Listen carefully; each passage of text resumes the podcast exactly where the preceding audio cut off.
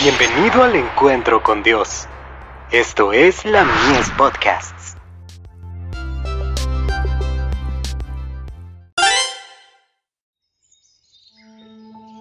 La maravillosa gracia de Dios. Riquezas inescrutables. A mí, que soy menos que el más pequeño de todos los santos, me fue dada esta gracia de anunciar entre los gentiles el Evangelio de las inescrutables riquezas de Cristo. Efesios 3, verso 8.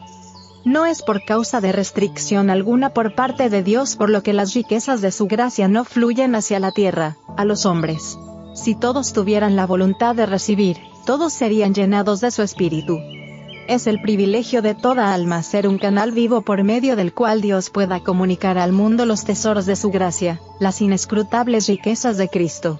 No hay nada que Cristo desee tanto como agentes que representen al mundo su espíritu y carácter. No hay nada que el mundo necesite tanto como la manifestación del amor del Salvador mediante la humanidad.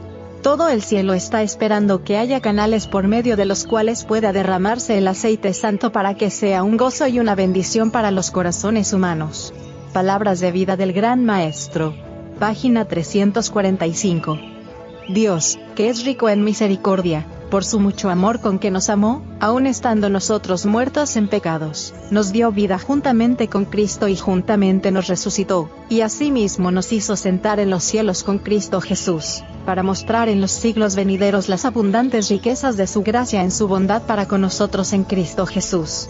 Efesios 2, versos 4 al 7.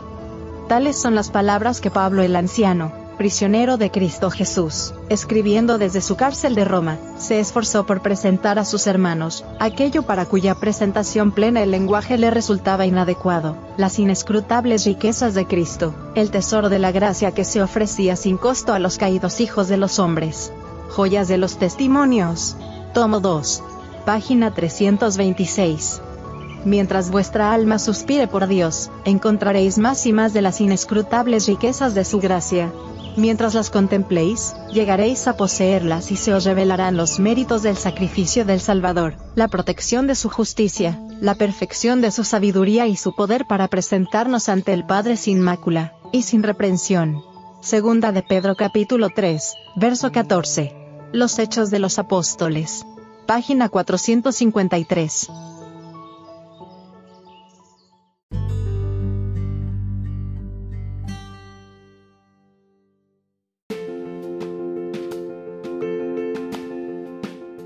Visítanos en www.ministeriolamies.org para más contenido. Dios te bendiga.